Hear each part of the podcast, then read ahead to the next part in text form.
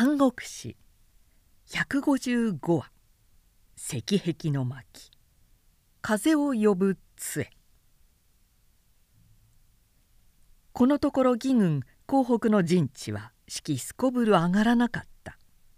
うまうまと孔明の計りごとに乗って十数万の無駄や多い大いに敵をして開催を叫ばせているという甚だ不愉快な事実が後になって知れ渡ってきたからである。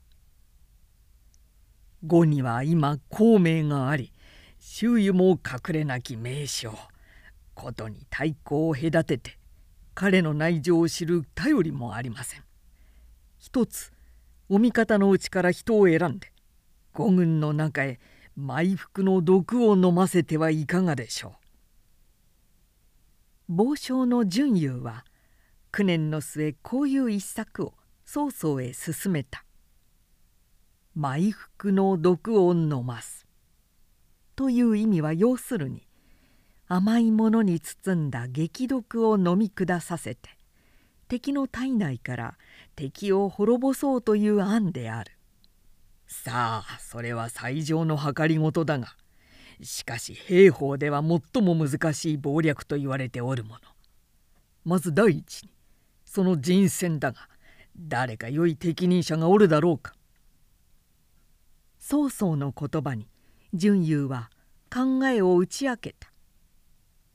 先頃上昇がご成敗になった細胞の甥に細家最中という者がいます。おじい細胞がお手打ちになったため今謹慎中の身ではありますがおお定めしよう恨んでおるだろうな。そこです当然誰もが等しくそう考えるであろうところこそこの策謀の狙いどころでありまた重要な役割を果たしましょう。では最下最中の2人を用いて語へ入れるというのか。さればで。まず上昇が2人を召されてよく彼らの心をなだめまた利と栄達をもって励まし江南へ放って五軍へ偽って降伏させます。敵は必ず信じます。なぜなら上昇に殺された細胞の老いですから。しかしかえってそれを用意しように本当に語へ下って味方の不利を図りはしまいか。よう叔父の敵と恨んで。大丈夫です。慶州には最下最中の妻子が残っています。なんで上昇に弓が引けましょう？ああなるほど。曹操はうなずいて純優の心に任せた。あくる日純優は謹慎中の2人を訪のうてまず斜面の命を伝えて恩を売りやがて伴って曹操の前へ出た。曹操は2人に酒を勧め将来を励まして「どうだ叔父のお命を注ぐ気で一つ太鼓を立ててみるか」と計画を話してみた「やりましょう。進んで余命を拝します」2人とも非常な意気込みを示した。曹操は満足してこのことが成功した暁には恩賞はもちろん末永く後進として重用するであろうと訳した。お心を休んじてください。必ず周囲孔明の首を土産に帰ってきます。大言を残して蔡兄弟は次の日出発した。もちろん脱人の偽装を作ってゆく必要がある。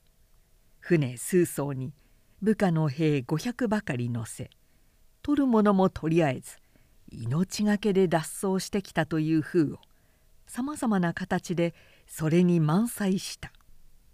穂は風をはらみ水はこの数層を送って呉の北岸へ送った。折伏呉の大都督周囲は軍中を巡察中だったが今敵の陣から2人の将が兵500を連れて投降してきたと聞くと明らかに気色を表して「すぐ召し連れてこい」と永中に待ち構えていた。やがて妻家最中は厳しく護衛されながら引かれてきた。周囲はまず二人へ尋ねた「即家たちはなぜ曹操のもとを出して我が子へ下ってきたか。部門の人間にも似合わん。不徳な行為ではないか」焦然と二人は神戸を垂れて落類を装いながら答えた「我々両名は曹操のために殺された義の水軍司令細胞の老いにございます。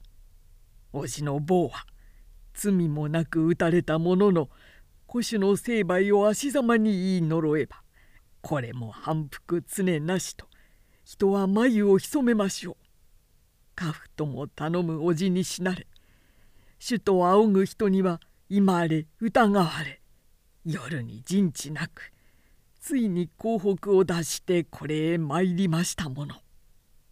願わくはそれがし両名の寸命を用いて良き死に場所をお与えください。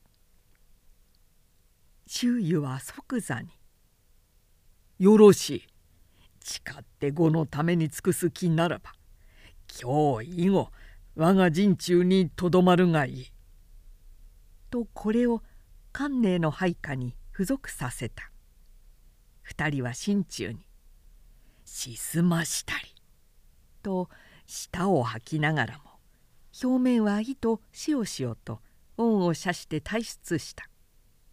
ロシクはその後で「ととく大丈夫ですか?」と疑わしげに彼の真偽を確かめた周囲はとくとくとして「さしも中心と言われた細胞なのに罪もなく殺されては彼の親身たるもの恨むまいとしても恨まずにはおられまい。そうそう離れて我に来たのはけだし南風が吹けば南岸へ水鳥が寄ってくるのと同じ断りである。何を疑う？血があろう。と笑うのみで顧みる風もなかったロシクはその日例の戦中で孔明に会ったので周囲の軽骨な処置を探索して語ったすると孔明もまたニヤニヤ笑ってばかりいる。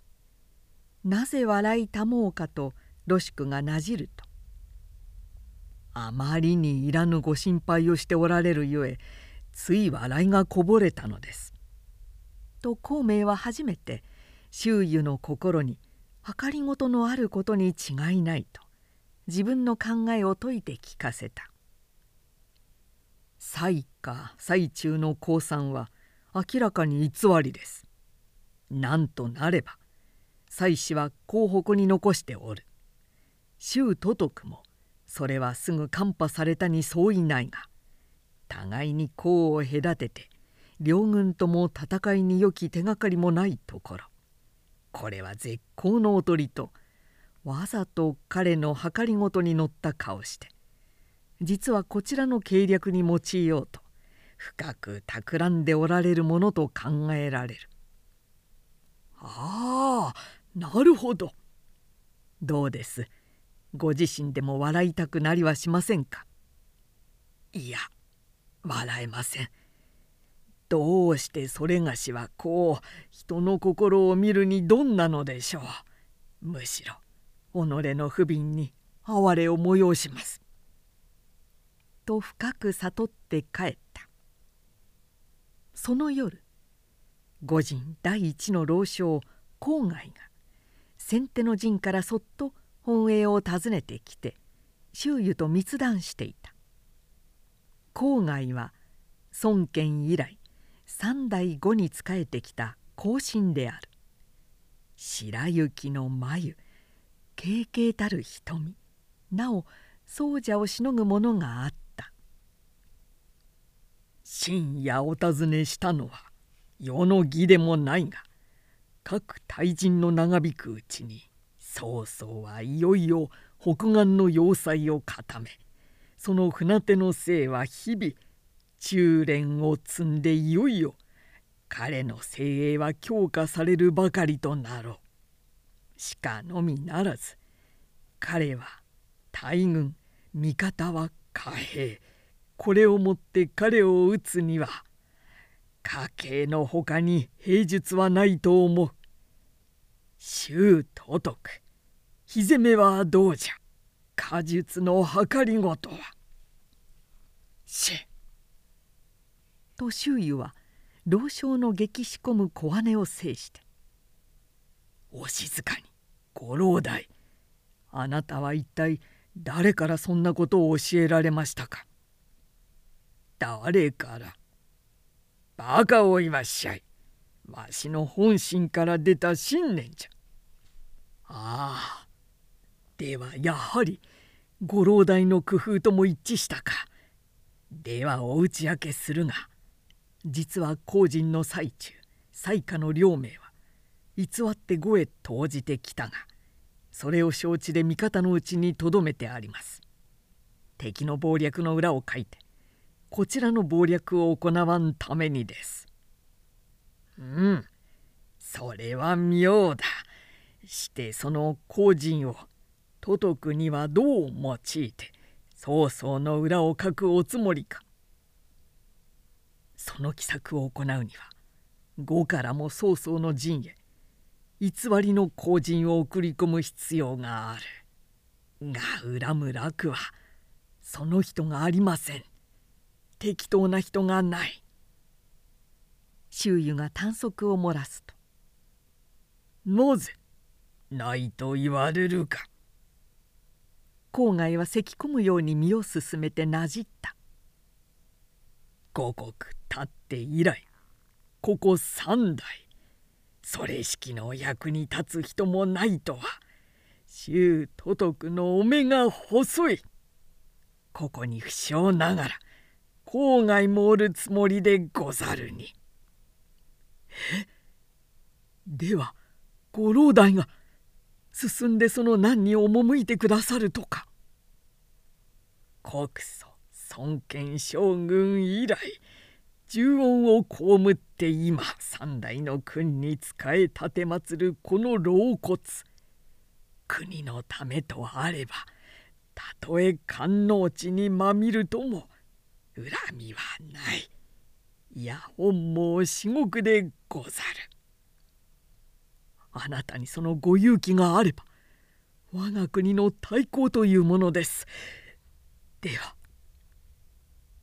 周囲は辺りを見回した陣中席としてここの一水の灯火のほか揺らぐ人影もなかった何事か二人は示し合わせて暁に立ち別れた。周囲は一睡して覚めると直ちに中軍に立ち入れ古主に命じて諸人を集めた。孔明も来て神座の傍らに将棋を置く。周囲は命を下して「近く敵に向かって我が呉はいよいよ大行動に移るであろう。諸部隊。諸将はよろしく。その心得あって各表戦に約3か月間の兵糧を積み込んでおけ」と命じた。すると先手の部隊から大将郊外が進み出ていった「無用なご命令。今いくつきの兵糧を用意せよと仰せられたか」三月分と申したのだがそれがどうした？三月は愚か。たとえ30ヶ月の兵糧を積んだところで無駄な技。いかでか。曹操の大軍を破り得よ。周囲は没然と怒って「いやまだ一戦も交えぬに味方の行動に先立って不吉な言葉を。武士どもその老いぼれをひっくくれ」郊外もまなじりを裂いて「黙れ周囲何時日頃より勲章を傘に来て。しかも今日までろくろくと無策にありながら我ら三代の縮小にも義を図らず必勝のあてもなき命をにわかに発したとてなんでいいだくだくと服従できようか。いたずらに兵を損ずるのみだわ。え言わしておけばみだりに舌を動かして兵の心を惑わす知れ者め。誓ってその首を跳ね落とさずんば何をもって軍律を正しえようか。これなぜその老いぼりに物を言わしておくか。控えろ周遊汝ごときはせいぜい先代以来の臣ではないか。国祖以来三代の後進たるこの方に縄を打てるものなら打ってみや。きれ気圧表に塩を注いで周囲の指は猿王が亡者を指さすように左右へしったした「あお待ちください」一方の大将観寧がそれへまろび出て郊外に代わって罪を詫びた。しかし郊外も黙らないし周囲の怒りも静まらなかった。果ては観念までその間から跳ね飛ばされてしまう。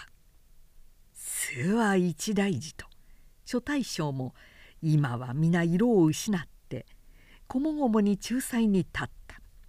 いやともかく大都督周囲に対して公弁はよろしくないと。書人地に額をすりつけて「国の後進それに年も年何とぞ憐れみを垂れたまえ」と哀願した。周囲はなお肩で体側をついていたが人々がそれほどまでに申すなれば一時命は預けておく。しかし軍の大砲は正さずにはおけん。百条の刑を加えて陣中に謹慎を申しつける」と言い放った。すなわち極卒に命じて女王百打を加えることになった。郊外はたちまち衣装甲冑を剥ぎ取られ呵責もなく棍棒を振り上げて望む極卒の目の下に無残追い細った肉体をしかも囚人監視の中にさらされた「撃て撃て呵責いたすなためらうやつは同罪に処すぞ!」怒りに震えたけりにたけって周囲の耳はわびいる諸将の言葉などまるで受け付けなかった「一だ二だ三だ!」情を持った極卒は郊外の左右から打ち据えた。郊外は地にうっぷして5つ6つまでは歯を食いしばっていたがたちまち悲鳴を上げて飛び上がった。そこをまた「10」11女王はうなってこの老将を打ち続けた。血は流れて白然にしみ肉は破れて骨髄も砕けたろうと思われた。9091 100近くなった時は打ち据える極卒の方もヘトヘトに疲れていたもちろん郊外は早虫の息となって根絶してしまった。周囲もさすがに顔面蒼白になって眠めつけていたが唾するように刺して「思い知ったか!」言い捨てるとそのまま永中へ急速に入ってしまった。諸将はその後で郊外を抱きかかえ彼の陣中へ運んでいったがその間にも血は流れてやまず蘇生してはまたすぐ耐え入ること幾度か知れないほどだったので日頃彼と親しい者やまた後の建国以来知らんの間に苦楽を共にしてきた老大将たちは皆涙を流して痛ましがった。